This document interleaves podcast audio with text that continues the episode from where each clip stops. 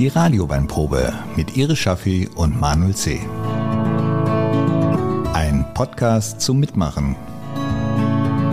Entdecken Sie Weingebiete, Winzer und deren Weine. Und schon sind wir wieder im Studio für die nächste Radioweinprobe. Iris, hallo! Hallöchen alle zusammen. Wie hast du denn die heißen Tage überstanden? Ja, ich sag mal so, tagsüber nicht viel gemacht, ne? Und dann abends erstmal wieder aus dem, aus dem Höhlenbau herausgeschlichen. Man wird träge, oder? Total. Ich kann dieses Siesta in Spanien und Co. Äh, mittlerweile sehr nachvollziehen. Das ist gut nachvollziehbar. Wohnung heizt sie stark auf oder geht das? Naja, ich habe immer sehr früh um 6 Uhr morgens alles aufgemacht, gelüftet und dann die Rollen ganz runter gemacht. Ja. Das ging, aber ich würde sagen, so nach anderthalb Wochen war das dann auch schon nicht mehr so toll. Ist nicht schön, ne? Aber heute haben wir wieder ein schönes Thema. Du hast was mitgebracht? Heute haben wir Pfälzerwein dabei, beziehungsweise ich habe für uns Pfälzerwein dabei, vom Weingut Ökonomierat Lind aus der Südpfalz. Die Südpfalz, die ist mir noch fast komplett fremd, oder?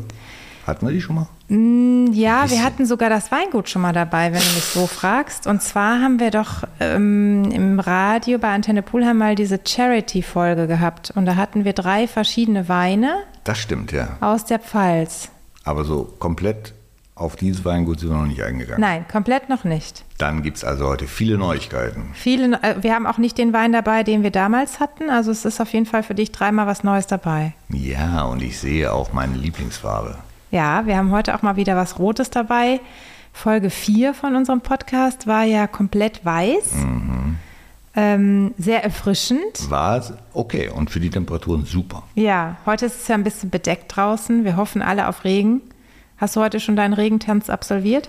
Äh, Mache ich immer. Jeden Morgen. Bringt aber noch nichts, ne? Nicht wirklich. 50 Tropfen habe ich gezählt gestern. Ernsthaft? Hm, das du war nix. gezählt. Ja, ja, komm, das habe ich jetzt so gesagt. Aber das war wirklich, das war Das ja war nichts. dünn, ne? Die waren ja Dafür, dass man verdunstet, hier- bevor die auf dem ja, Boden ankamen. Ja. ja, die haben ja Überschwemmungen hier angesagt, ne? Oder richtig stark. Ja? Ja. Nichts gab. nix passiert. Nichts. Wo ist das ganze Wasser denn hin? Das muss doch irgendwo sein. Ja, im Rhein ist es auch nicht mehr. Ich habe geguckt. Es ist nicht in ganz Europa, ist nichts mehr. Boah, ich bin über die, die Zoobrücke gefahren und habe auf den Rhein geguckt und habe gesagt, das gibt's doch gar nicht. Man kann sich das nicht vorstellen, wenn man es nicht sieht. Also man kann irgendwann jetzt demnächst, denke ich mal, rüberlaufen, oder? An bestimmten Stellen kannst du mit meiner Größe durchlaufen, ohne dass du ein Schnorchelgerät brauchst. Weißt du, was ich jetzt ähm, gesehen habe? Im, ähm, ich hatte Nachrichten gelesen und es gibt ähm, sogenannte Trauersteine, heißen die, glaube ich. Und die liegen im, in verschiedenen Flussbetten, also nicht nur im Rhein, sondern auch in anderen Flüssen. Und äh, die wurden reingelegt, immer zu solchen Zeiten wie jetzt, wenn man wirklich darben muss. Und die gehen zum Teil bis ins ähm, 16. Jahrhundert zurück. Und da steht dann sowas drauf wie, ähm, wenn du mich siehst und das liest, äh, weine. Und auch andere furchtbar. Sachen und dann auch teilweise Jahreszahlen, also ähm, dass das so, so, so, so ein Schreck den Menschen, die das jetzt Mhm. sehen und finden, dass es denen auch einen Schreck einjagen soll, ganz bewusst auch im Mittelalter reingelegt wurde, weil es wohl da auch schon immer Trockenperioden gab und den Leuten dann ins Gewissen geredet werden muss, ihr müsst auf das Wasser aufpassen. Das habe ich ja ehrlich gesagt noch nie gehört. Ich auch nicht, An aber ich habe Fotos Stellen oder Ja. eine ganz bestimmte. Nein, an verschiedenen Flüssen, verschiedene Stellen und äh, die werden jetzt gerade wieder entdeckt. Also das finde ich sehr, sehr spannend, aber auch irgendwie gruselig. Das ist gruselig. Aber wir haben heute kein gruseliges Thema, sondern ein schönes Thema. Wir haben heute das Thema, aber auch Wasser und Wein. Wasser und Wein, genau. Das passt ja wieder irgendwie, Genau. ne? Also wir brauchen heute, ähm, oder ihr zu Hause eben auch, ist eine Weinprobe zum Mitmachen. Wir machen auch schön langsam, dass ihr auch alles aus dem Küchenschrank noch organisieren könnt. Ähm, wir haben heute einen Blanc de Noir, einen äh, Grauburgunder und eine Cuvée, eine Rotwein-Cuvée. Das heißt, äh, für die einfache Variante, so wie wir das hier im Studio nutzen, haben wir jetzt ein Weißweinglas und ein Rotweinglas für jeden von uns. Und wenn ihr ein bisschen besser ausgestattet seid mit Weingläsern zu Hause, dann würde ich euch vorschlagen, ihr nehmt ein kleines Weißweinglas, aus dem ihr normalerweise ähm, ein Riesling oder ein Rosé trinken würdet, ein großes Weißweinglas, aus dem ihr normalerweise eure weißen Burgunder trinkt und ein Rotweinglas in Bordeaux-Form. Das heißt, es ist etwas äh, höher gezogene Tulpe im Gegensatz zu den Burgunder Rotweingläsern, die etwas breiter, etwas bauchiger sind. Aber es geht auch mit den einfachen Gläsern, die haben wir hier auch. Jetzt machst du ja mir mit der roten Farbe eine große Freude. Aber wenn ich auf den Tisch blicke, sehe ich da wieder statt einem wunderbaren Wokgericht Cracker.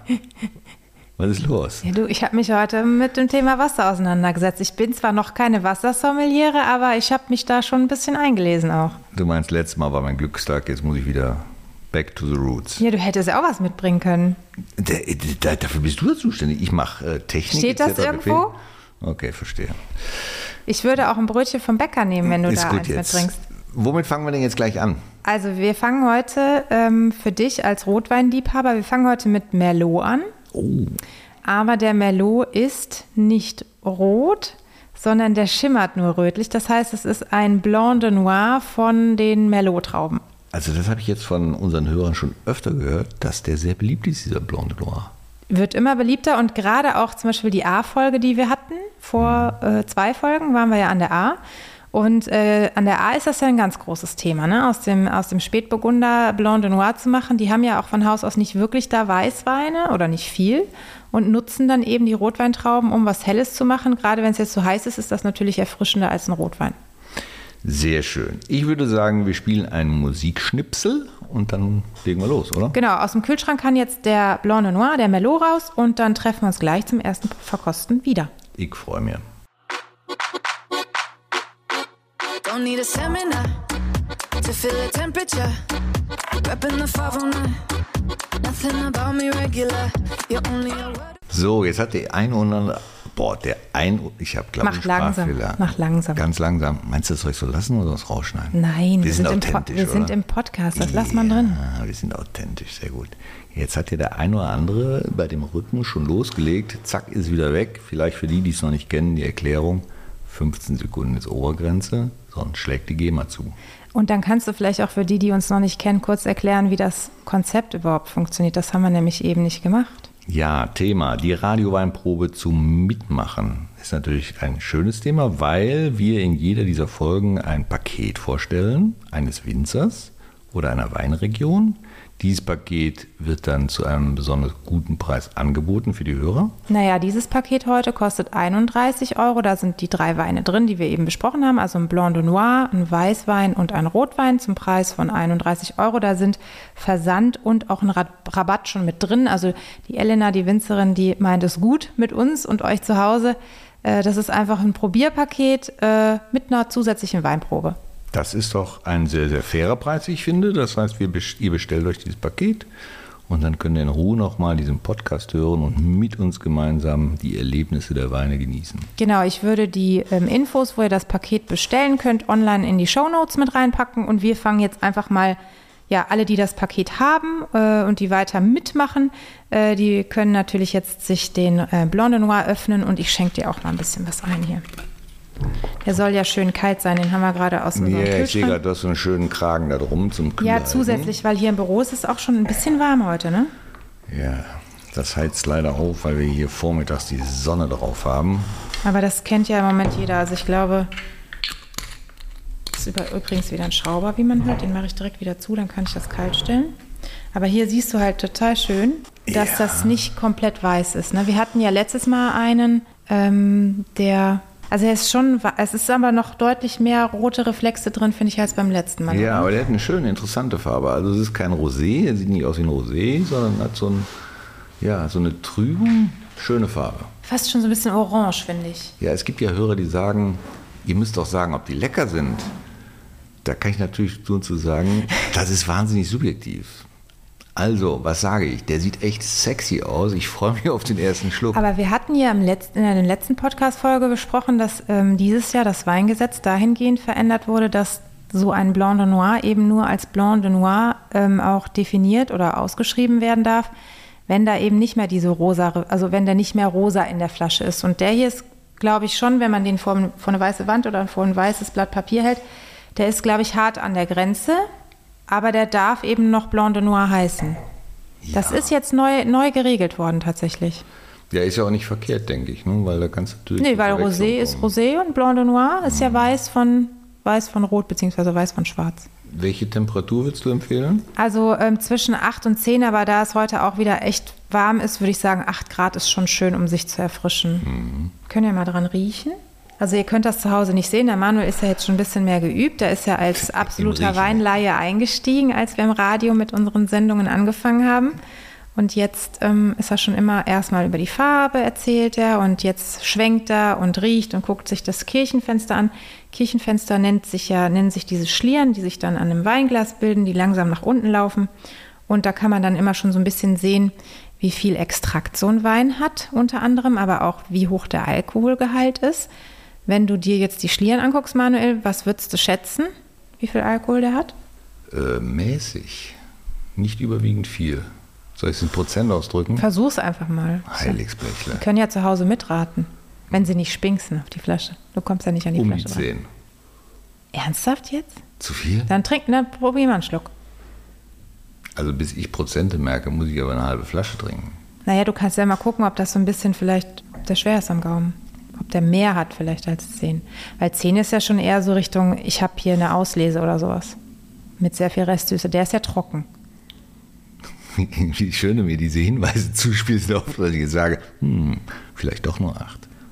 Und der nächste Hinweis von mir wäre, wenn du jetzt in einem meiner Volkshochschulkurse sitzen würdest, wo ich die Leute eben dann auch noch ein bisschen mehr an die Hand nehme, also nicht mehr an die Hand nehme, aber dann nicht, also wo man dann einfach so auch Sachen irgendwie nochmal zusätzlich lernt. Also Manuel fasst jetzt gerade das Glas an der Tulpe an und wir haben ja eben gesagt, heute ist es echt warm und wir wollen ihn ja relativ kühl trinken. Fehler. Das heißt, Fehler. genau, ähm, Weingläser bitte am Stiel oder unten. Manchmal machen das Leute auch so ein bisschen, dass sie das am Fuß so ein bisschen unter dem Fuß greifen. Ernsthaft? Aber so wird der Wein zumindest nicht so schnell warm, weißt du. Du hast ja auch Und selber. dann auch trinken? Also unten anfassen und naja, trinken wenn oder man so ein bisschen einen auf dicke Hose machen will, dann trinkt man so. Ich finde das total doof, so zu Ich habe trinken. noch nie jemanden gesehen, der so Ich habe trinkt. schon öfter Leute gesehen, die so trinken und ich finde das immer ein bisschen Ernsthaft? übertrieben. Boah, ich glaube, ich würde die Hälfte verschütten. Also manche mögen einfach, glaube ich, nicht so dieses, diesen, diesen, diesen Daumen, also es, wie nennt man diesen Griff, diesen Pinzettengriff am, an, der, an, dem, an dem Stiel von dem Glas, aber ähm, dafür haben wir ja den Stiel, deswegen ist der ja da. Ja. Ja, das nennt man Pinzettengriff. Mhm. Boah, heute lerne ich aber viel. Jedenfalls, das Schwenken hast du hast du geübt, oder? Jetzt mal ganz ehrlich. Ich glaube, ich höre das zum ersten Mal bei dir. Ja, Manchmal, manchmal, wenn ich dann auch so Kurse in der Volkshochschule habe, dann weiß ich gar nicht, was habe ich jetzt mit Manuel besprochen, was habe ich mit den, mit den Teilnehmern besprochen. Kirchenfenster habe ich noch nie am Schirm gehabt. Da denke ich immer direkt an den Kölner Dom. Weißt du, genau, genau, weißt du, woher das kommt? Es gibt ja die ähm, früheren romanischen Kirchen, die waren vor den gotischen Kirchen. Der Kölner Dom ist ja gotisch. Und der hat ja diese spitzen Bögen. Und wenn die Bögen halt spitzer sind, ähm, oder beziehungsweise diese Bögen, darüber definiert man in der Kunstgeschichte oder auch in der Architektur ganz viel. Und ähm, wenn die so spitzer sind, dann heißt das, dass der ähm, Alkoholgehalt, ähm, dass es eben mehr Alkohol ist. Und wenn die so romanischer, also etwas breiter, ein bisschen weiter auseinandergehen, dann heißt das, dass der Alkoholgehalt nicht ganz so groß ist. Dann ist nicht so viel Extrakt auch da. Und warum ich jetzt auf dem Extrakt immer so rumhacke, ist, das Weingut Lind, also der volle Name ist ja Weingut Ökonomierat Lind. Das ist der volle Name des Weinguts. Und ähm, deren Philosophie ist es, die Weine so lange wie möglich auf der Feinhefe liegen zu lassen. Das machen nicht so viele Winzer. Das ist ein Verfahren, was man in Frankreich ähm, manifestiert hat, vor allen Dingen gerne eben auch für, ich sage jetzt mal auch Champagner und Burgunderrebsorten und so weiter nutzt. Und das heißt sur lit. Also das heißt, es wird ein, ein Bett gebildet aus den Resten von der Hefe, das ist dann die Feinhefe und darauf werden die Weine dann liegen gelassen, damit Auf die dem Bett, etwas Silly. Hm. Genau, sur lit auf dem Bett. Und damit die so ein bisschen mehr auf der einen Seite Schmelz bekommen, also ich weiß nicht, wenn du probierst, ob der dir so ein bisschen cremiger vielleicht vorkommt, der, ähm, der Wein. Der hat jetzt natürlich, ähm, der hat zum Beispiel fünf Monate Feinhefelagerung, allerdings im Edelstahltank. Also man kann auch im Edelstahltank die Weine einfach ein bisschen länger auf dem Extrakt der Hefe liegen lassen. Überfragt, aber lecker. Ich habe das Wort lecker verwandt. Ich habe nur die Befürchtung, wenn man jetzt zu jedem ein lecker sagt, dann Nee, ist es ja sollte- irgendwann verbraten. Sollte man gar nicht. Ich war mal, in, als ich ganz in den Anfängen war, in einer Weinbar gewesen, wo also ein sehr alter Hase tätig war und dem ich mich dann irgendwie offenbart habe und habe gesagt, hier, ich habe einen Weinblog und ich mache jetzt auch die Ausbildung zur Sommeliere und so weiter. Ähm, Ich hätte gerne mal heute was Besonderes probiert, was er mir dann, dann so ausschenken würde. Und dann kam er immer wieder an und hat dann verschiedene Sachen aufgemacht und ausgeschenkt. Und ich habe mich total gefreut. Und dann kam er irgendwann natürlich auch immer Fragen, wie mir das dann ge- geschmeckt hat. Und dann habe ich bei einem gesagt, den fand ich total lecker. Und da hat er mich angeguckt. Und ich, ich dachte, das ist wie Rumpelstilzchen, da reißt sich gleich jedes Haar einzeln aus. Das könnte man, den Begriff lecker dürfte man als Sommeliere nicht verwenden. Da gäbe es ja wohl tausend andere Begriffe, da- aber damit würde man sich als Laie outen. Siehste, da haben wir den Salat. Ja. Ja, also, Da musst du dir jetzt in deinem Urlaub einfach mal ein paar andere Begriffe da brauche ich überlegen. keinen Urlaub für, da fallen mir schon ein paar andere ein. Beim nächsten Wein hast du was anderes drauf. Aber finde ich schön, dass dir der gut gefällt. Ähm, der Merlot, den wir jetzt öfter als Rebsorte auch schon hatten, ist ja so auch, hatte ich jetzt im Hinterkopf abgespeichert, eine Rebsorte, die du als Rotwein ziemlich gerne trinkst, oder? Ja, die ist gefällig, kann man hier noch sagen. Und jetzt gefällt es dir auch als Blanc de Noir. Ja, jetzt liegt es vielleicht auch an der Temperatur, ich es sehr angenehm und sehr erfrischend und wirklich vollmundig, Ja, schön. vollmundig empfinde. Also ich habe äh, eine Anleitung bekommen von äh, Elena. Also Elena ist die Jungwinzerin im Betrieb und die leitet den Betrieb mit ihrem Vater Rüdiger. Und die haben mir hier dazu äh, gegeben eine To-Do-Liste für den Sommer. Also das geben sie ihren Kunden mit an die Hand. Und äh, ne, wir als ähm, ja, Podcast-Menschen und eben auch die Hörer ähm, sollten äh, diese To-Do-Liste für den Sommer an die Hand bekommen zu diesem Wein. Und zwar liebe Menschen einladen, Merlot Blanc de Noir Weinvorrat prüfen und wieder auffüllen, Grill aus dem Winterschlaf holen und einfach genießen. Also es ist ein Wein, den Sie definitiv zum Grillen empfehlen. Ich glaube, im Augenblick hat keiner den eingemotteten Grill. Nein, es das kann stimmt. also sofort losgehen. Es kann sofort losgehen. Was mich natürlich äh, daran erinnert, dass hier nichts zu essen ist. Es wäre jetzt auch schön gewesen, wenn hier einen Grill gehabt hättest. Ja, so ein Tischgrill, ne? Ist mir egal. Es gibt ja so äh, in Vietnam zum Beispiel, wenn du Vietnam, jetzt bin ich ja am Stolpern, Mhm. wenn du vietnamesisch essen äh, gehst, also diese Restaurants, wo du diese heiße Platte in der Mitte hast oder auch schon mal beim Japaner, Ja, stark. Hm, wo dann schön, so direkt schön. bei dir am Tisch irgendwie das, das ist auch cool. Ein tolles Erlebnis ist das, gar keine Vielleicht Frage. sollten wir hier mal so ein Dings reinschneiden in den Dings, Schreibtisch. Wir haben ja noch ein bisschen Platz hier rechts. So ein Loch, ne? Und dann legen wir in das Loch legen wir so eine Stahlplatte. Mhm. Und dann unten drunter ein Bunsenbrenner. Und dann haben wir noch jemanden davor stehen, der das zubereitet. Ja, Ach, das kriegen wir auch selber hin. sehr gut. Ich glaube, wir müssen noch mal ein kleines Päuschen machen. Ja. Sollen Ich habe auch ein bisschen Musik ausgesucht heute zum Thema Wasser. Wasser. Dann Was hören hast wir mal du? rein. Hast du? Ja, such mal was aus. Ja, ich suche mal was aus.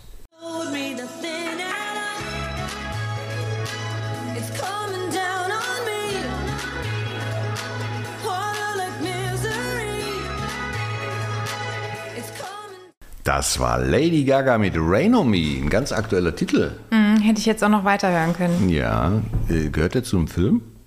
Du, das weiß ich gar Das nicht. macht sie jetzt eigentlich in letzter Zeit relativ häufig, ne? dass sie ihre aktuellen Songs zu Filmen schreibt, weil die super ankommen als Hat die Filmmusik. nicht irgendwie auch jetzt so einen Film, so italienisch, irgendwas mit Allora, Design, äh, so eine Gucci. Designerfamilie? de Gucci. War das Gucci? Das war Gucci. Hat sie auch gemacht, genau. Und davor mit hier In the Shallow, wie hieß denn der? Ach, das war auch eine Filmmusik. Ah, alles klar. Du, ich habe mit ihr, glaube ich, noch keinen einzigen Film gesehen. Ja, da musst du sie mal anrufen, die erklärt das. so, wie geht's denn weiter? Ich schenke dir, der hat ja so gut geschmeckt, ich schenke dir noch einen kleinen Schluck nach, weil dann könnten wir mal ganz kurz ähm, für alle die, die heute dabei sind und das Weingut noch nicht kennen, noch mal vielleicht das Weingut kurz ein bisschen vorstellen. Das wäre schön. Derweil genieße ich den Blanc de Noir. Blanc de Noir. Blanc de Noir. Ja, ähm, ich hatte eben schon mehrfach über Elena gesprochen. Elena Lind ist die Winzerin, die ähm, Kellermeisterin dieses Weinguts aus der Südpfalz, Rohrbach in der Südpfalz. Und ähm, alle drei Weine, die wir heute verkosten dürfen, ähm, haben gemeinsam, dass sie von der Lage Mandelpfad stammen und dass sie alle auch äh, vom Löss-Lehmboden stammen. Und ähm, die Elena ist also, ähm, mit der bin ich also schon länger bekannt, auch öfter im, immer im Austausch, auch zum Beispiel, wenn ich jetzt irgendwie Fragen habe, was ich jetzt, also, das ist ja schon keine Philosophie mehr, das ist ja Handwerk, Philosophie und ähm, Studium und alles noch zusammen, was man da so als Winzer heutzutage alles gönnen muss. Und wenn ich dann manchmal so technische Fragen habe oder irgendwelche biologischen Fragen, dann kann ich sie immer ganz gut, also dann unterstützt sie mich auf jeden Fall, bin ich auch sehr dankbar. Und ähm, sie ist so, ähm, als ich sie kennengelernt habe, war sie Anfang 30, dann wird sie jetzt wahrscheinlich so Mitte 30 sein und sie hat tatsächlich schon mehrfach den Titel Jungwinzerin Deutschlands gewonnen, Jungwinzerin des Jahres. Also es ist, ähm, ist kein No-Name mehr, sondern eben auch äh, bekannt auch in der Weinszene und ähm, hat mit ihrem Vater das gemeinsam, also es ist ein Familienweingut, was in der 16. Generation ist. Das heißt, die haben nicht alle nach zwei Jahren den, äh, die Führung des Unternehmens abgegeben, sondern es geht wirklich bis ins Mittelalter zurück. Man kann also über Texte und Urkunden das weiter zurückverfolgen. Und den Titel Ökonomierat, der ist ja nicht so häufig. Den äh, kriegt man in der Pfalz für sehr besondere ähm, Bemühungen in Bezug auf den Weinbau. Und der wird auch, äh, da gibt es eine bestimmte Zahl, ich glaube, der wird nur zehnmal verliehen auf Lebzeiten. Und die ähm, Nachfahren dürfen den dann ähm, in der, in der, nicht in der direkten Nachfahren, sondern äh, die Enkel sozusagen, mhm. dürfen das weiterführen. Aber wenn jetzt die Kinder von Elena irgendwann das Weingut übernehmen, dann darf dieser Titel nicht mehr weitergetragen werden, weil der wurde ähm, ihrem Opa verliehen.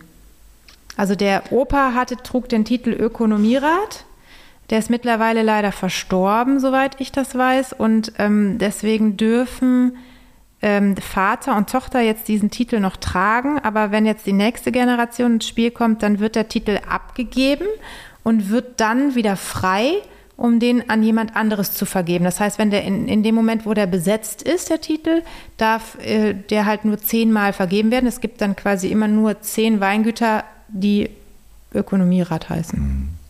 Ich finde das ja total faszinierend. Ich habe ja mit dir jetzt viel schon lernen dürfen, habe Wein für gar nicht so komplex gehalten, was Herstellung, was Anbau etc. angeht. Aber das ist ja eine, echt eine Wissenschaft für sich und traditionell auch noch. Das ist ja auch eine Auszeichnung, die dann einige hundert Jahre alt sind. Ja, und ich hatte ähm, vor zwei oder vor drei Jahren schon ähm, ein Interview für meinen Blog gemacht also für mhm. meine Auslese ähm, mit Elena ein Interview gemacht und da hat sie mir das alles so erklärt und habe ich auch gedacht, boah, da gibt es so viele Sachen, die ich gar nicht weiß und ähm, wo es einfach so schön ist, wenn man sich so locker mit den Leuten dann so drüber unterhalten kann. Und ich bin auch so dankbar dafür. Ich habe jetzt mittlerweile neben der Elena auch noch ein paar andere, ich sag mal Spezies, die, wenn ich irgendwie Fragen habe, einfach mal eine WhatsApp schicken kann mhm. oder mal anrufen kann. Und das hilft mir natürlich auch immer enorm weiter, weil ich bin, ich weiß ja auch noch nicht alles über Wein. Ich bin immer total dankbar, wenn ich mich da auch noch ein bisschen selber weiter informieren kann.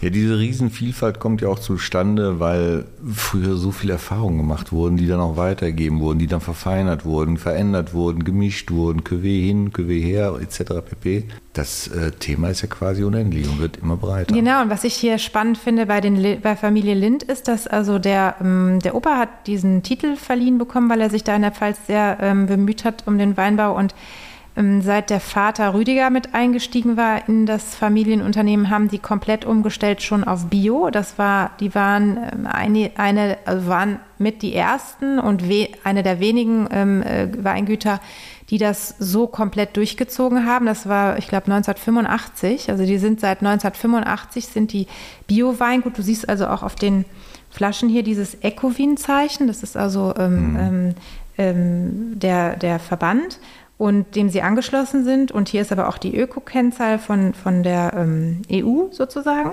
Und äh, die Weine sind aber nicht nur biologisch an und ausgebaut, sondern die sind auch komplett das ganze Portfolio, und das ist nicht klein, also es gibt neben Weinen auch Cremants aus verschiedenen Rebsorten. Ich glaube, ich habe mal gezählt, die haben circa 20 verschiedene Rebsorten Ui. und ähm, haben auch schon Auszeichnungen im In- und Ausland noch und nöcher bekommen. Und ähm, Jetzt habe ich gerade kurz den Faden verloren. Äh, Bio, achso, ja, die Weine sind durch die Bank weg auch vegan. Also wenn das von euch, euch zu Hause jemanden interessiert und jemandem eben wichtig ist aufgrund seiner eigenen Einstellung und Ernährung, die Weine vom Weingut Ökonomierat Lind, es steht nicht drauf auf den Label, aber ähm, die sind komplett vegan und Jetzt die Frage an dich, weil ich habe es heute noch mal recherchiert, weil ich es auch erstmal nicht auf dem Schirm hatte.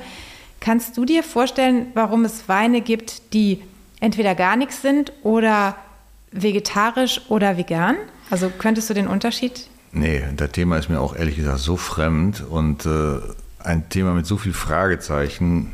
Ich würde raten und das wollen wir nicht. Also es gibt vegetarische Weine, es steht nirgendwo drauf, aber es würde halt bedeuten, dass der Winzer zur Schönung, also zur Klärung des Weins im Abschluss an den Prozess der Gärung und der Lagerung ähm, ein Mittel verwendet, was zum Beispiel aus tierischem Eiweiß besteht. Also es gibt Produkte aus tierischem Eiweiß, die zur Klärung verwendet werden und damit wäre der Wein, der ja ein pflanzliches Produkt ist, aber mit einem Eiweiß in Berührung bekommen, was für Veganer dann No-Go ist. Das heißt, er wäre vegetarisch auszuweisen. Es gibt aber eben auch Klärungsmittel, die ähm, zum Beispiel aus Mineralien bestehen. Und wenn das verwendet wird, dann ist der Wein eben als auch vegan, darf man den dann kennzeichnen. Heiligsblechle. Also es geht mehr um die Produktionsprozesse. Genau. Und wenn eine Fischblase zum Beispiel verwendet wird, dann ist es gar nichts, weil dann wäre es für Vegetarier eben auch ein No-Go. Verstehe. Ich trinke alles. also es war jetzt natürlich viel Information, aber äh, ich fand das sehr spannend, weil ich mich immer gefragt habe, was macht denn eigentlich einen veganen Wein aus? Und mhm. ich weiß auch nicht, ob Leute, die sich vegan ernähren, wenn jetzt im Wein, also ich bin früher immer an so einem Supermarktregal vorbeigegangen, habe gedacht, warum muss man das da draufschreiben? Weiß doch jeder Mensch, dass die aus Trauben hergestellt werden. Bitte, das wäre jetzt mein Standpunkt gewesen. Ja, wäre meine auch gewesen. Ja. Wir haben ja hier einen Schraubverschluss auf dieser Flasche. Du hast von vielen Weintrauben, die dort angebaut werden, gesprochen. Hast du schon gesagt, wie groß ungefähr dieses Weingebiet ist? Äh, das, du meinst das, Wein, äh, das mhm. Weingut, wie viel Hektar die haben? Also ähm, ich, ich meine um die 30, ich müsste nochmal nachgucken. Mhm. Also, ähm, Klingt auf jeden Fall groß. Es ist groß und es ist im Unterschied zu letztem Mal, wo wir über Steilhänge und äh, Terrassen und so weiter gesprochen haben. Ähm, hier spricht man von äh, Wingert. Ich gehe in den Wingert. Das ist im Prinzip ein Weingarten. Das heißt, du hast hier keine also es sind keine Hänge, die mhm. dort äh, bewirtschaftet werden. Und insofern können, kann die Familie Lind hier auch ähm, mehr noch sozusagen mit einem Traktor in den, in den Reben ähm, arbeiten. Ähm, wenn man den auf Instagram oder Facebook folgt, da kann man also auch ganz schöne Videos gucken, wie da sozusagen gearbeitet wird und wie viel Handarbeit das trotzdem noch ist und wie viel, äh, ich will jetzt nicht sagen Manneskraft, sondern Kraft, die Elena da auch äh, aufwerten muss, um dann da irgendwelche Poller in den Boden zu rammen und äh, ähm, Jungfelder zu pflanzen und, und, und. Übrigens eine Rebsorte, die jetzt neu äh, ist, weil wir ja auch in unserer ersten Podcast-Folge über Piwis gesprochen haben, mhm. diese pilzwiderstandsfähigen. Äh, die haben jetzt also äh, bei Familie Lind auch Sauvignac gepflanzt. Den haben wir noch nicht probiert, den haben wir jetzt auch nicht hier im Paket, aber es ist auf jeden Fall ähm, eine pilzwiderstandsfähige Rebsorte, weil eben auch in der Pfalz geguckt werden muss durch diese ganzen klimatischen Wandel, äh, diesen Wandel.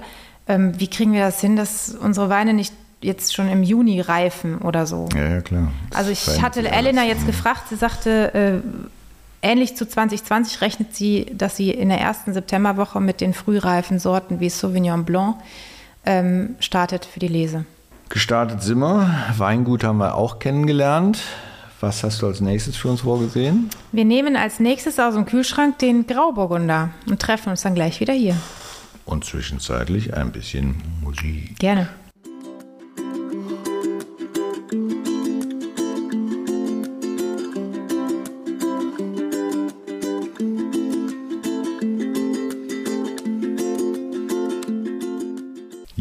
Ja, bevor er singen kann, haben wir leider wieder abwürgen müssen.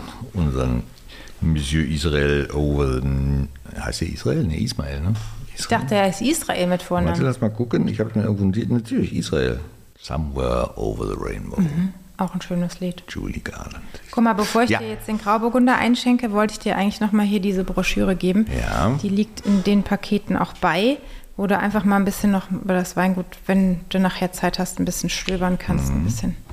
Ist das ein Wandergebiet, weil da die Wanderschuhe so schön daneben abgebildet sind? Ja, und sind zwar das die Arbeitsschuhe. Arbeitsschuhe schon. Äh, das sind auch auf jeden Fall die Arbeitsschuhe. Aber was ich jetzt ähm, gesehen habe, ist, dass dieser ähm, Pfälzer Mandelpfad, das ist eine, glaube ich, 100 Kilometer lange Strecke, wo du so durch Mandelhaine ähm, spazieren gehst im Frühjahr. Hm. Natürlich kannst du auch im Sommer da durchspazieren, aber diese Mandelblüte ist eben in der Pfalz auch was ganz Besonderes. Und da, wo die Trauben für unsere drei Weine wachsen, äh, stehen eben auch einige von diesen Mandelbäumen. Deswegen heißt die Lage Mandelpfad. Es gibt aber auch den Mandelpfad in der Südpfalz, wo man wirklich 100 Kilometer lang da schöne Strecken wandern oder Fahrrad fahren kann und wo man dann eben auch, es gibt auch, glaube ich, eine Webseite im Internet zu diesem Pfad, wo man dann auch schauen kann, wo man einkehrt. Übrigens kann man auch bei Familie Lind einkehren. Die haben, glaube ich, aktuell nur ein oder zwei Ferienwohnungen. Die waren bis vor kurzem auch mit ähm, Flüchtlingen aus der Ukraine besetzt. Die haben aber jetzt eine eigene Wohnung gefunden und deswegen kann man da wieder einkehren bzw. übernachten. Aber es gibt ein Riesenprojekt auf dem Weingut. Da wird gerade ein Hotel gebaut. Ui. Und ähm, das Hotel wird soweit ich weiß, im nächsten Jahr äh, oder spätestens im übernächsten Jahr äh, eröffnet. Ähm, das soll relativ groß sein, eben auch für Businesskunden und so weiter. Von, von denen aus? Von der Familie, genau. Ah, Geschäftsfelderweiterung. Genau. Also es war am Anfang, ähm, als die Elena so ähm, erwachsen war, nicht so ganz ihr Wunsch, im elterlichen Weingut mit einzusteigen. Gib mir mal kurz dein Glas, du musst das noch mal einmal kurz ausleeren. Bitte. Dann kann ich nämlich den Grauburgunder mal einschenken. Jedenfalls ähm, wollte sie, ähm, sie war in Berlin, glaube ich, und hat eine Ausbildung gemacht zur Hotelfachfrau und ähm, hatte eigentlich gar nicht vor, nach Hause zurück und dann da ins Weingut einkehren. Und dann ähm, ist es aber irgendwie doch, dass sie in den Ferien mal zu Hause war und kurz vor dem nächsten Studiengang irgendwie ähm, längere Zeit auch da überbrückt hat und dann ist sie da irgendwie kleben geblieben und hat gesagt, eigentlich, jetzt bin ich erwachsen, jetzt habe ich einen anderen Blick auf die Dinge und irgendwie finde ich das total cool. Und dann hat sie äh, dann nochmal umgeschwenkt und ähm, hat sich äh, in Geisenheim auch zur Winzerin ausbilden lassen, hat da studiert und ist jetzt damit eingestiegen. Und ähm, insofern eben auch mit Blick in die Zukunft, mhm. mit gesicherter Zukunft jetzt auch dann nochmal ein zusätzliches Projekt und ein großes Hotel. Schöne Kombination, wie ich finde, aber wahrscheinlich auch gar nicht so preiswert.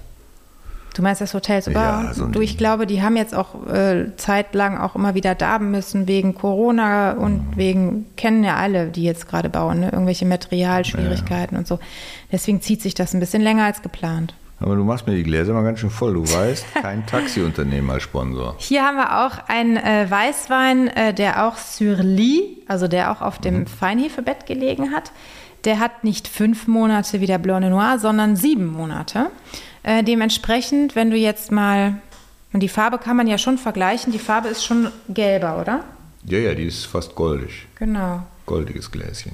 Die Nase finde ich ein bisschen ähm, charmanter, cremiger schon, wenn ich dran rieche. Also ist nicht ganz so fruchtig, mhm. finde ich. Bisschen weicher, oder? Mhm. Und wenn du es schmeckst, finde ich, merkst du auch ein bisschen mehr von diesem Schmelz, wo wir gesagt haben, durch diese Feinhefe. Du jetzt ein Tempo vor, du. Ich muss ja erstmal schwenken, Fensterchen gucken.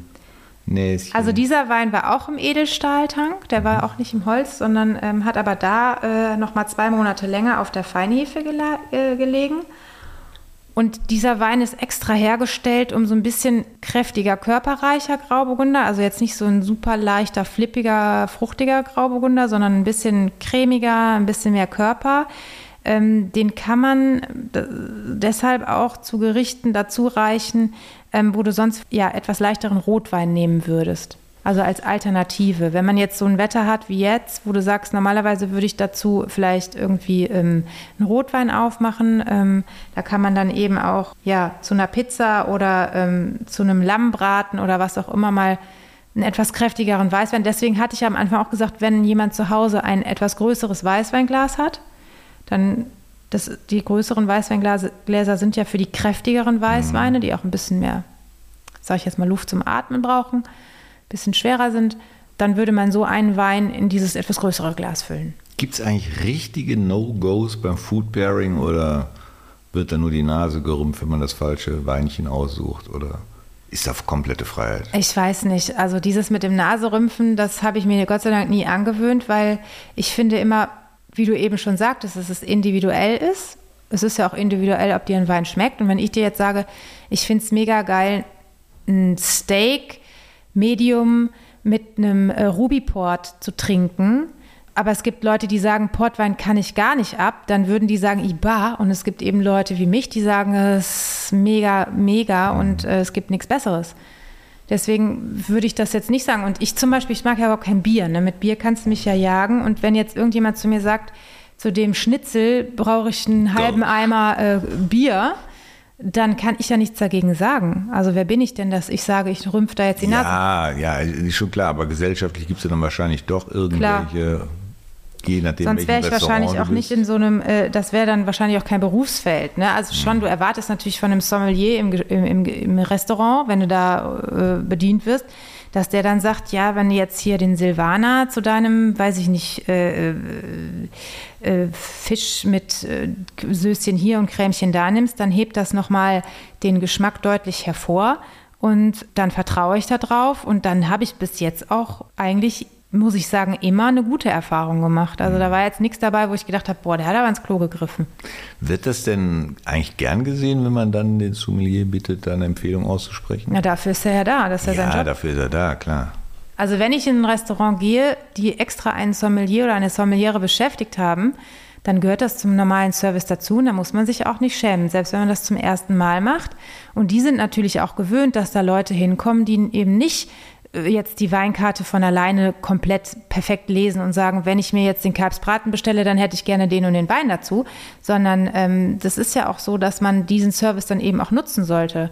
Das ist genauso wie, ähm, wenn du jetzt äh, zur Tankstelle fährst und da ist ein Tankwart, der draußen steht, dann sind halt viele Leute, die sagen, was mir unangenehm, wenn ich den armen Mann jetzt belästige und so. Aber der steht ja, der will ja lieber arbeiten, weil der wird dann, kriegt da, weiß ich nicht, 10 Euro die Stunde und macht die Stunde gar nichts und langweilt sich. Und wenn dann einer da hinkommt, der sagt, hör mal, Levin Jung, tank mal voll, da freut er sich doch. Das ist doch sein Job. Du ereiferst dich, ich freue mich. Was ist denn, wenn im Restaurant kein Sommelier da ist? Ist das dann auch eine Geschichte, die man von einem guten oder einem besseren Restaurant erwarten kann, dass der Kellner sich auch mit den Ja. Weinen auskennt, die dort angeboten werden? Ich bin mittlerweile so gepolt. Ich finde das wichtig, dass das Personal da geschult ist. Das muss nicht für mich persönlich, muss das jetzt nicht bis zum, sage ich jetzt mal, Erbrechen irgendwie äh, geschult sein. Aber wenn ich ähm, gewisse Sachen hinterfrage oder bestelle und ja, dann kommt eine komplett falsche Aussage und du weißt einfach, dass es komplett falsch ist, das ist schon doof. Und das ist nicht nur für mich doof, sondern es ist ja auch für denjenigen doof, der sich dann da die Blöße gibt, weißt du? Also ich habe das schon ein, zweimal gehabt, dass jemand mir aus voller Inbrunst erzählt hat, dass der Wein XY aus der und der Region kommt und da sind die und die und die Trauben drin und ich wusste hundertprozentig, dass es nicht diese Region ist und dass es auch nicht und dann guckt man hinten aufs Label drauf und dann steht da auch das drauf. drauf, was man selber dachte und dann denkst du dir, hm, dann sagt man lieber, Sprichst du das dann an oder lässt du ihn einfach im Raum stehen?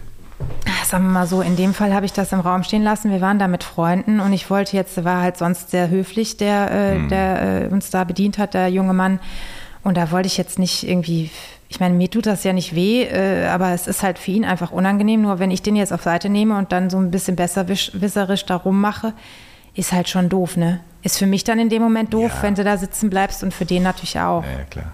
Aber ich finde es halt schade, weil es gibt eben die Möglichkeiten, es gibt ja super viele Möglichkeiten, sich da irgendwo weiterzubilden, aber man muss halt auch das Interesse daran haben. Mir ist es halt lieber, wenn einer dann sagt, tut mir leid, das weiß ich nicht. Im Zweifelsfall auch sagt, ich hole den Chef oder die Chefin, weil die Ja. sind in der Regel ja besser geschult. Genau, also es gibt immer eine Lösung für diese Situation. Man muss da nicht starke Behauptungen statt schwache Beweise bringen. Ja, und ich meine, ich, wir sind ja alle nicht, wir sind ja alle nicht befreit davon, Fehler zu machen oder haben irgendwelche Sachen nicht gelesen, nicht gelernt und man kann sich auch nicht alles merken. Und wenn ich hier sitze und irgendeinen Quatsch erzähle, bin ich eigentlich ja dankbar. Gut, vielleicht wäre der junge Mann auch dankbar gewesen, dass er das dann nicht dem Nächsten erzählt, aber in dem Moment habe ich mich einfach nicht so danach gefühlt. Aber wenn ich hier Quatsch erzähle, bin ich natürlich auch dankbar, wenn mir einer auf die Finger haut und sagt, hör mal zu, da solltest du aber vielleicht noch mal ein bisschen recherchieren. Deswegen, ihr könnt gerne schreiben an info.radioweinprobe.de, wenn euch irgendwas auffällt, wenn ihr irgendwas anders haben wollt oder wenn ihr tatsächlich. Oder mich in die Pfanne hauen wollt. Richtig. Apropos Pfannhauen, hast du noch irgendwas äh, beizutragen oder können wir dann schon fast zu den Wein-News kommen? Also was ich total schön fand, ähm, kurz bevor wir jetzt zu den Weinnews kommen, dass wenn man diesen Grauburgunder jetzt im Glas hat, dass die Familie Lind diesen Wein als die Rubensfrau unter den Grauburgundern bezeichnet. Ui. Jetzt- Kunstkenner auch noch. Ja. Ruben Ja, ich ja die- sowieso. Ich habe ja Kunstgeschichte auch studiert. Also von daher. Jetzt guck mich nicht so vorwurfsvoll an. Ja, schön. Ich fand das sehr schön, aber es ist auch sehr interessant zu sehen, dass du mich jetzt mit großen Augen anguckst. Das heißt, wenn du das auf einem Label irgendwo sehen, lesen würdest, dann würdest du denken, Hä? Ey, pass mal auf, ich komme aus einer Künstlerfamilie. Natürlich. ah, du weißt, was das bedeutet. ja, Das ist doch super. üppig. Hm? Genau, üppig. Und Ja. wäre das für dich jetzt so die Rubensfrau auch? Neben dem anderen? Also ich finde ihn äh, cremiger, ein bisschen leichter. Leichter auch, okay. Ja, so ein bisschen schon. Lass mich mal gucken. Äh, vom Alkoholgehalt haben die beide 12,5. Ui, da lag ich ja eben komplett daneben. Sag ich ja. Hast du das gesagt? Ich habe gesagt, so 10% ist eher so, wenn du noch Restsüße hast, wenn das nicht Mhm. komplett durchgegoren ist. Ja, verstehe. Sollen wir dann zu den News kommen? Sehr gerne. Dann machen wir jetzt. Haben wir denn News? Also Gibt es was Neues? Immer, es gibt immer was Neues, immer Bewegung, selbst bei dem Wein. Na, dann lass mal gucken. Wir schalten um in die News-Redaktion. Hier sind die aktuellen Nachrichten zum Thema Wein. Höhepunkte deutscher Weinkultur ausgezeichnet. Das Deutsche Weininstitut hat zum dritten Mal Höhepunkte der Weinkultur ausgezeichnet. Eine unabhängige Fachjury mit Experten aus dem Bereich Tourismus, Geschichte, Kultur und Wein prämierte insgesamt 14 neue Highlights in elf deutschen Anbaugebieten. Dabei wurden Weinkulturlandschaften, Denkmäler und Weingüter mit einer außergewöhnlichen weinkulturellen Historie ausgewählt. So beispielsweise der Rotweinwanderweg an der Ahr, die weniger Weinbergstraßen an der Mosel oder die kulturhistorische Weinlandschaft Geigersberg in Württemberg. Der Preis soll die weinkulturelle Vielfalt sowie den deutschen Weintourismus fördern und die Weinlandschaften so einer größeren Öffentlichkeit bekannt machen. Trockenheit kann Ernten 2022 und 2023 beeinträchtigen. Die extreme Hitze sowie der anhaltende Trockenstress in Europa werde in vielen Weinbergen die kommende Ernte schmälern und zudem das Anlegen von Reserven für den Jahrgang 2023 erschweren. Nach Einschätzung von Experten für Rebenphysiologie werde die Situation die Menge und die Qualität der kommenden Weinlese verschlechtern. Lang anhaltender schwerer Wassermangel und hohe Temperaturen während eines Jahrgangs haben nicht nur negative Auswirkungen auf die Qualität der Ernte des Folgejahres, sondern auch auf die gesamte Lebensdauer der Weinberge. Deutsche Weinkönigin, Publikum wählt mit. Der SWR und das Deutsche Weininstitut haben sich für ein neues, moderneres Format für die Wahl der deutschen Weinkönigin entschieden. Bei der diesjährigen Wahl können die Zuschauerinnen und Zuschauer der TV-Sendung, des Livestreams oder im Saal selbst mitbestimmen, wer die 74. deutsche Weinkönigin werden wird. Im Finale am 24. September in Neustadt an der Weinstraße fällt die Entscheidung zwischen den drei Kandidatinnen, die von einer Fachjury in einer ersten Abstimmung vorausgewählt wurden. Die Einbeziehung der Zuschauer in den Wahlprozess soll für mehr Transparenz sorgen. Ja, wie du siehst, gibt es immer wieder Neuigkeiten, auch zum Thema Wein. Auch zum Thema Wasser. Also ich finde das extrem. Ich hatte extra auch noch mal mit Elena über äh, die Böden hm. bei denen gesprochen. Ich hatte ja am Anfang gesagt, das sind Los-Lehmböden und sie sagte, wenn sie jetzt mit einem Spaten in die Erde sticht, dann ist ungefähr am Ende des Spatenstiches noch relativ feucht. Das heißt, die wässern noch nicht. Ähm, die haben aktuell noch keine Probleme. Selbst die jungen Felder ähm, sehen wohl noch ganz okay aus. Anderes höre ich da zum Beispiel aus Regionen wie der Mosel, wo eben die Steilhänge und diese, diese, diese Schieferböden und auch anderen Regionen, die einfach eine andere Drainage haben, die sind schon seit Wochen am Wässern auch. Und das ist natürlich ein Kostenproblem. Es ist wahnsinnig aufwendig auch, aber vor einigen Wochen hat man mit den Jungfeldern angefangen und jetzt muss man schon zusehen, dass die bestehenden Felder ähm, und Weinberge eben nicht kaputt gehen. Das ist schon enorm. Ja, unabhängig von den Kosten ist natürlich auch die Frage, darf man das irgendwann vielleicht nicht mehr, weil halt die Wasserbestände dermaßen zurückgehen. Ja. Und wenn du die Nachrichten guckst, traust du deinen Augen nicht. Ja, und die Schiffe dem Rhein kommen nicht mehr durch. Also es ist schon ja. sehr extrem. Lustigerweise, oder das heißt lustigerweise, wir haben heute das Thema ja äh, Pfälzer Wein und Wasser. Denn wir haben ja auch in der letzten Folge schon mal angesprochen, dass wir einen Wassersponsor haben. Weil ich es auch und du auch für eigentlich wichtig hält, bei einer Flasche Wein auch gern mal ein gutes Wasser dabei zu haben. Ist auch so. Ich schenke auch nochmal nach, weil wir heute nicht nur ein Wein, sondern auch ein Wassertasting machen. Also ich hatte mit den Kollegen von Staatlich Fachingen gesprochen. Die sind ja in Bezug auf Wein auch schon sehr, sehr lange unterwegs und auch bei verschiedenen Veranstaltungen immer auch als Sponsor mit. Ähm, ist ein sehr hochwertiges Wasser, äh, Staatlich Fachingen. Und ähm, da gibt es die klare Empfehlung, dass man zu Weißweinen das ähm, Medium-Wasser, also es gibt ja bei Staatlich Fachingen gibt es entweder Medium oder Still. Und ähm, bei dem Weißwein, und wir haben jetzt die zwei Weißweine ähm, gehabt schon, ähm, soll man definitiv das ähm, prickelnde Wasser nutzen, weil diese Kohlensäure nochmal diese erfrischende Wirkung von dem Weißwein unterstützt. Mhm. Wohingegen, wenn wir jetzt ein prickelndes Wasser mit einem Rotwein verkosten würden oder parallel dazu trinken, ähm, diese Kohlensäure eher dazu beiträgt, dass ähm, diese bitteren Stoffe von den Tanninen, die wir im Rotwein ja haben, dass die noch etwas bitterer werden. Also es kann sein, dass ein, ein prickelndes Wasser den Rotwein eher bitterer werden lässt. Also ist da die klare Empfehlung, das stille Wasser von staatlich Fachring Es ist ja auch nicht so, dass man sagt, ich trinke Wassermilch, nicht so viel Wein trinke, sondern dass die beiden Getränke sich auch gegenseitig gut tun. Dazu, ähm, ich hatte auch mal, also eine Freundin von mir ist äh, Ökotrophologin, also Ernährungsberaterin, und ich hatte mal mit ihr so äh, auch einen, einen Artikel bei mir auf dem Blog geschrieben, wie viel Wein braucht der Körper, äh, wie viel Wasser, freudscher Versprecher, Mhm, Prost. wie viel Wasser braucht der Körper nach dem Weingenuss? Und es ist wohl so, da, dass man jetzt nicht genau sagen kann, der Manuel braucht, wenn er eine halbe Flasche Rotwein trinkt, vier Gläser 0,25er Wasser. Ähm, aber man hat äh, so Studien gemacht mit Probanden, die ähm, alkoholfreien Wein getrunken haben und Probanden, die alkoholischen Wein getrunken haben. Und die, die alkoholischen Wein getrunken haben, haben, ähm, glaube ich, deutlich mehr also die mussten deutlich mehr Wasser lassen. Also die mussten deutlich auf Toilette und da kam einfach mehr raus. Das heißt, die haben festgestellt, dass der Wein dazu beiträgt, den Körper quasi auszutrocknen. Also der schwemmt mehr aus.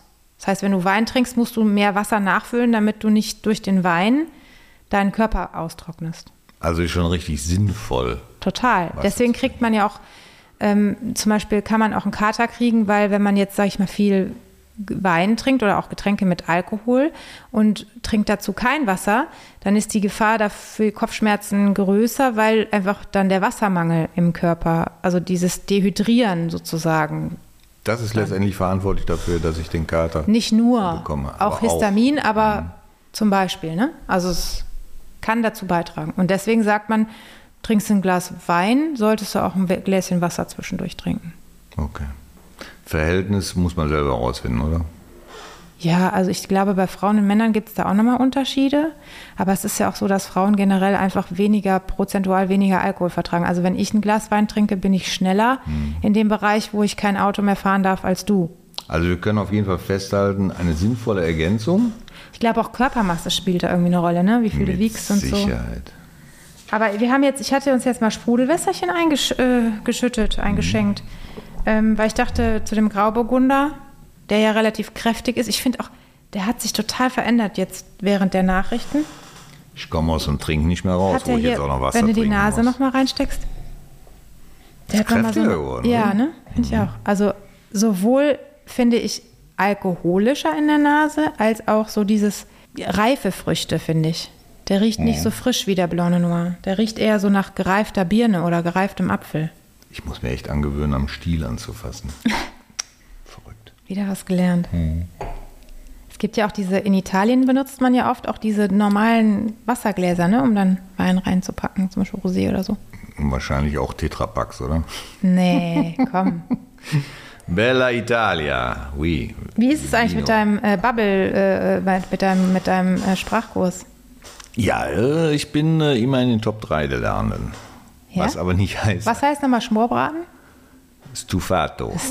Stufato. Uno Stufato. Du kommst aber das schon werde ich aber auf jeden Fall in Ja. Italien klären, ob das jetzt Das Schmorbraten ist. Es heißt garantiert nicht Schmorbraten.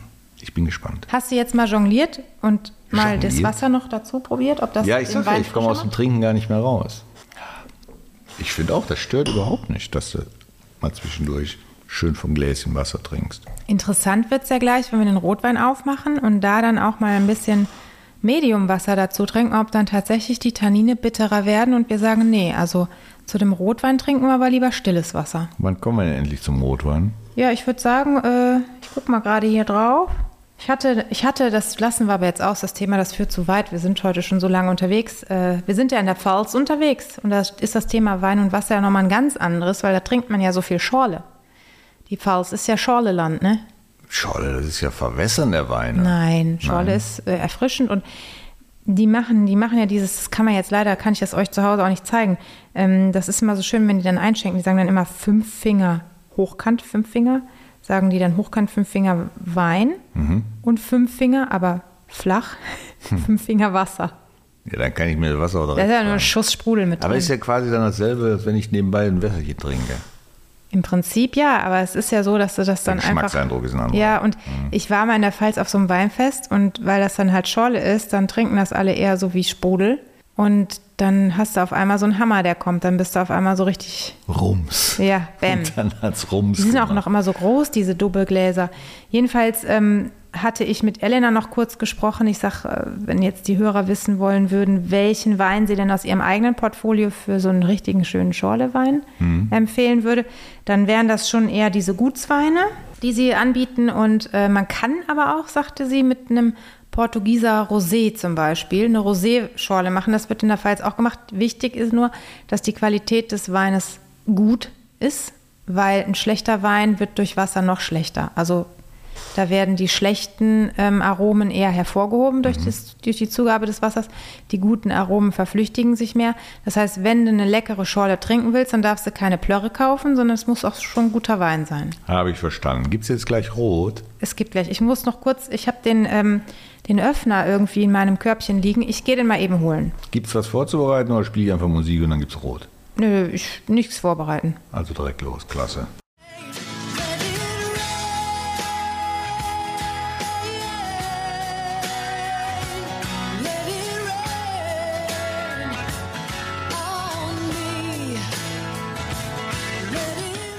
Du hast ja wieder mal die Musik aussuchen dürfen, weil du ja letztendlich auch das Thema vorgibst.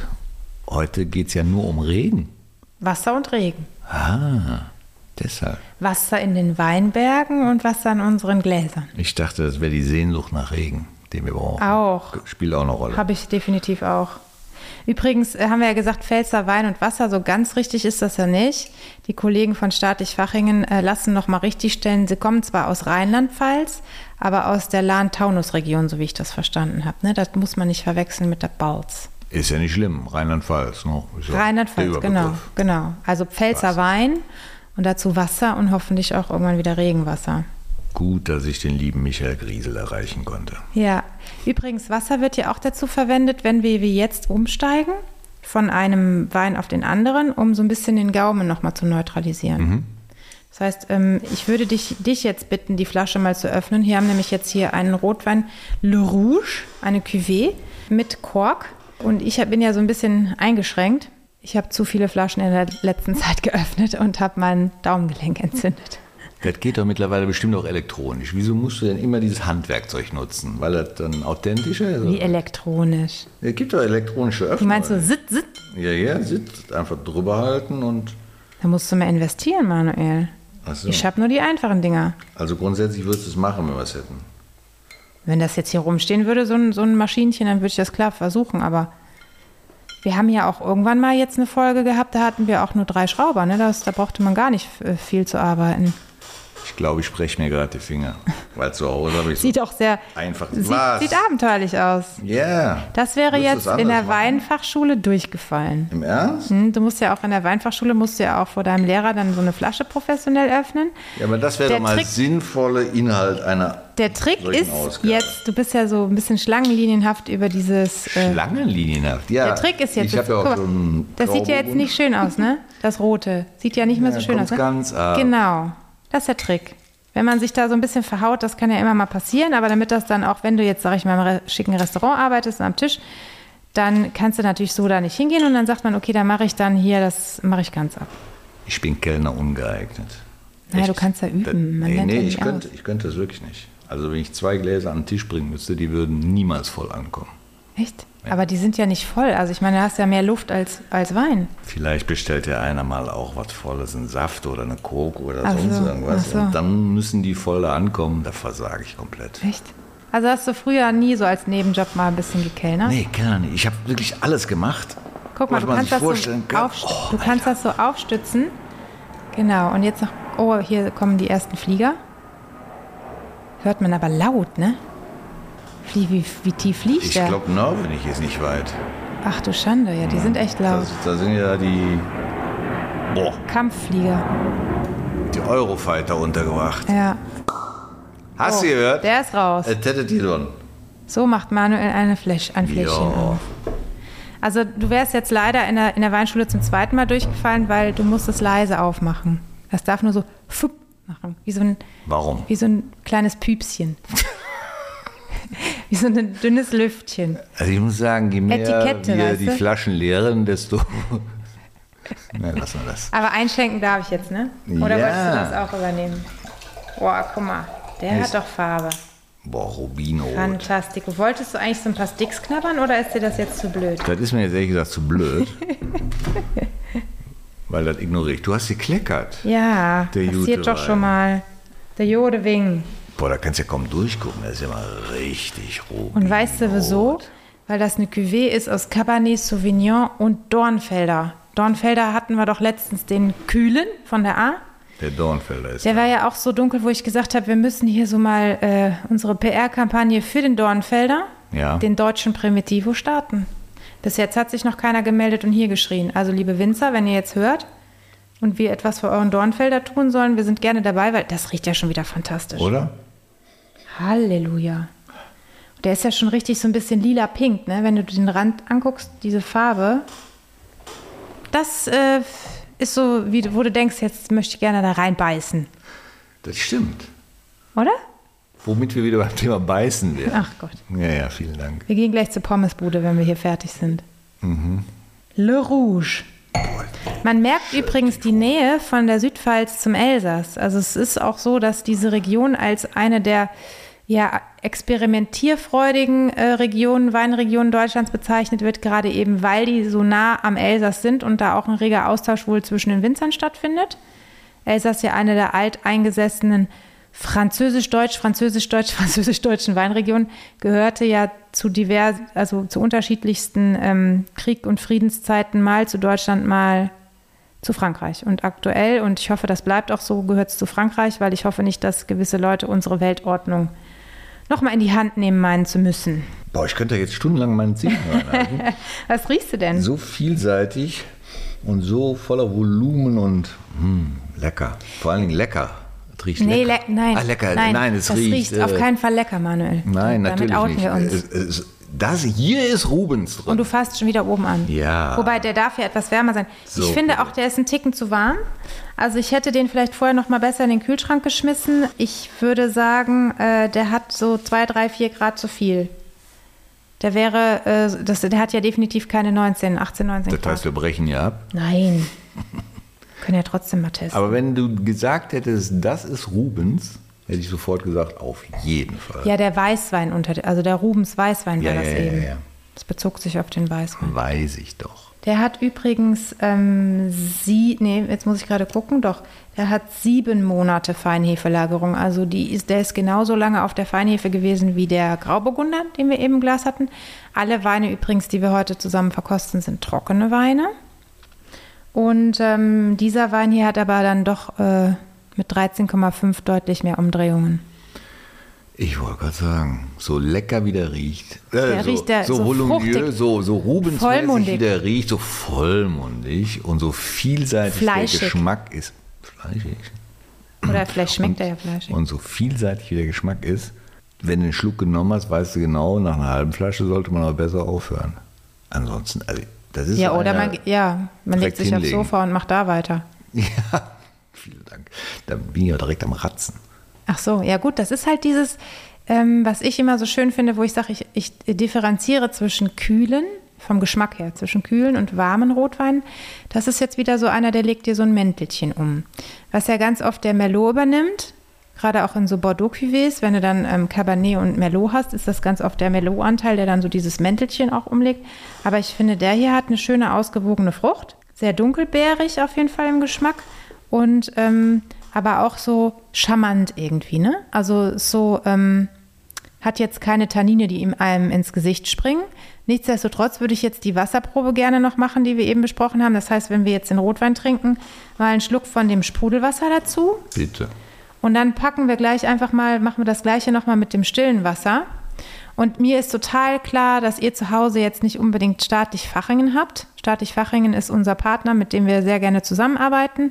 Ähm, aber ihr müsst natürlich jetzt nicht verzagen. Es ist zwar natürlich die Zusammensetzung der verschiedenen Mineralstoffe schon unterschiedlich in den verschiedenen Wassern. Man kann es aber natürlich auch mal mit einem Sprudelwasser zu Hause probieren, was man gerade da hat. Also ihr müsst jetzt nicht zum Kiosk rennen und gucken, ob die da staatlich Fachingen haben. Ja. Aber wir haben natürlich Haben sie aber bestimmt, ja, vielleicht schon. mit Sicherheit. Aber hier ist halt so eine besondere Zusammensetzung. Irgendwie habe ich mir da aufgeschrieben, es steht auch, glaube ich, auf der Flasche drauf, hier irgendwie Kalium, Natrium, Calcium, Magnesium. Da ist schon einiges drin. Wir Und wie findest du das denn jetzt mit dem? Wird das bitterer, wenn du es direkt verkostest? Kann ich das nicht Also mach die. trinken? Na, dann hast du ja Rotweinschorle, das ist ja ekelhaft. Nee, ich dachte, Also Rotweinschorle, da bin ich dann irgendwann allergisch. Der Cabernet bringt ja schon viele Tannine mit. Das ist richtig. Die sind halt nur jetzt, ähm, der ist von 2019, die sind halt schon ein bisschen, bisschen, äh, bisschen, ich will sagen, äh, gezähmter.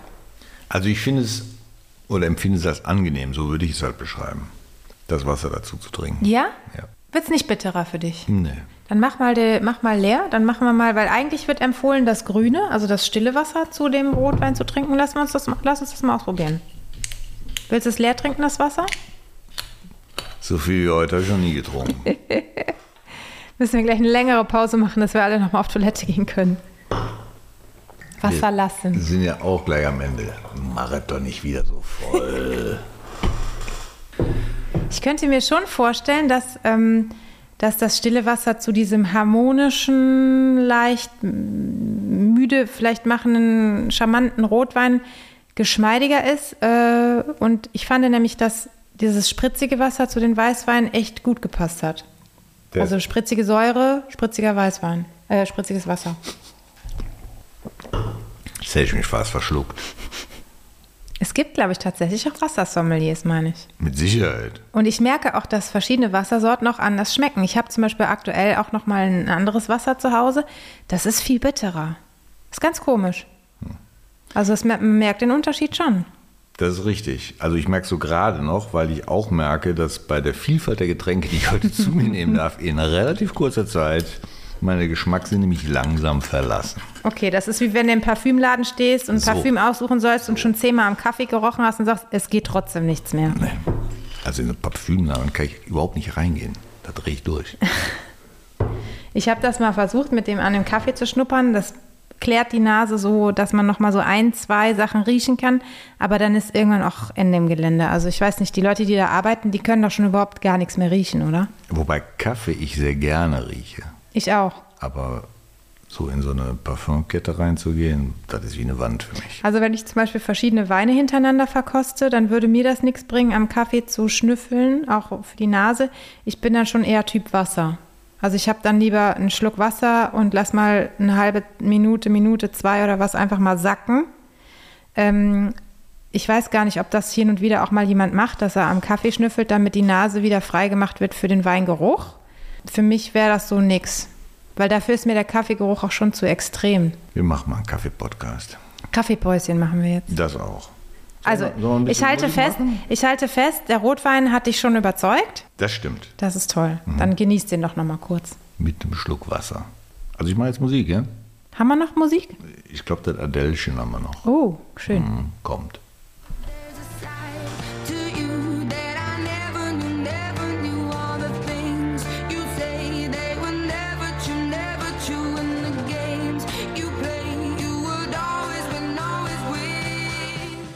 Adele. Set fire to the rain. Ein Widerspruch. in Eigentlich wollen wir das ja jetzt umgekehrt, oder? So sieht's aus. Yes, wir sind schon fast am Ende. Also Ja. nicht nur, weil wir schon so viel getrunken haben, sondern weil der Podcast sich auch dem Nähe endet. Ich freue mich auf das Abschluss. Ich habe gerade zu ihm gesagt, er sagte zu mir, was geht denn jetzt noch? Ich sagte, das Abschlussplädoyer, euer Ehren.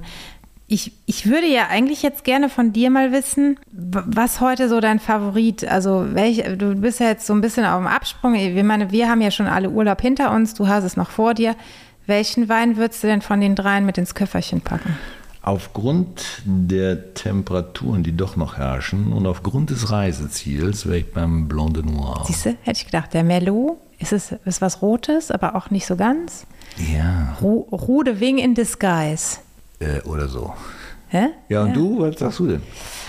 Also ich habe jetzt gerade gemerkt, wie sehr ich doch äh, in der letzten Zeit ähm, auf Rosé und Weißwein unterwegs war und wie schön das ist, wenn man zwischendurch einfach nochmal so einen tollen, ähm, vollmundigen Rotwein im Glas hat, äh, auch wenn es jetzt hier gerade ungefähr gefühlt 25 Grad sind. Ich finde, ähm, das ist doch nochmal eine schöne Abwechslung gewesen. Drei tolle, sehr unterschiedliche Weine. Also es lohnt sich auf jeden Fall, das Probepaket zu diesem super Vorzugspreis zu bestellen. Kann Ja. ich nur empfehlen. Ja. Vielleicht habt ihr dann nochmal Lust mit uns das gemeinsam hier. Und dahinter steht eine super sympathische Familie, ähm, wo man also wirklich auch mal vorbeischauen kann. Das Hotel steht hoffentlich dann nächstes Jahr in den Startlöchern, wo man dann eben auch vor Ort ähm, einfach mal auch nächtigen kann, eine Weinprobe vor Ort zu machen. Bis dahin hält bestimmt unser Podcast-Paket noch vor. Und ähm, das üppige Portfolio könnt ihr natürlich auch auf der Webseite ähm, der Familie Lind sehen. Wir legen euch auch die ähm, Infos, äh, die Kontakte und die Webseite natürlich in die Show Notes.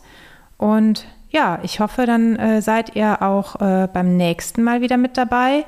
Denn äh, für mich bedeutet, wenn der Manuel in den Ur Urlaub fährt, dass ich jetzt wieder den, im Hintergrund arbeite und gucke, äh, wen wir dann äh, beim nächsten, bei der nächsten Podcast-Folge gemeinsam öffnen. So sieht's aus. Sie sind also auch alle herzlich eingeladen, dass wir euch Winzer, Weingebiete in einem Podcast vorstellen. Gerne Ja. Kontakt aufnehmen. Genau. Info at Radioweinprobe. Nicht scheu sein. Nicht scheu sein. Also wir freuen uns immer über ganz viele spannende Sachen und ähm, wir, ich finde, wir haben jetzt fünf Folgen gemacht. Wir waren bisher in Brandenburg mit den Piwis, dann waren wir in Rheinhessen mit der rheinhessischen Weinprinzessin, äh, mit den Sommerweinen, dann waren wir an der A, dann waren wir jetzt noch äh, an der Mosel unterwegs in den Steilhängen und jetzt sind wir im Wingert gewesen in der Pfalz, in der Südpfalz. Und irgendwie ist ja doch überall auch was anderes. Also es ist immer, immer ein bisschen anders und man hört immer wieder tolle Geschichten auch von den verschiedenen Familien. Gerade wieder heute mit der Tradition, mit der Tradition und mit diesem Ökonomierat. Das überliest man ja schnell. Man So, weiß es so. nicht, äh, was es bedeutet und wenn man es nicht hinterfragt. Und das fand ich halt auch ganz schön, dass es so eine junge Winzerin ist, die aber doch sehr auf die Tradition der Familie weiterbaut. Sehr ausführliches Schlussplädoyer. Vielen Schön, Dank, dass ihr dabei Ehren. wart. Iris, danke, dass du da warst und ich freue mich aufs nächste Mal. Und dir einen schönen Urlaub. Ja. Ciao. Ciao. Die Radioweinprobe mit Iris Schaffi und Manuel C.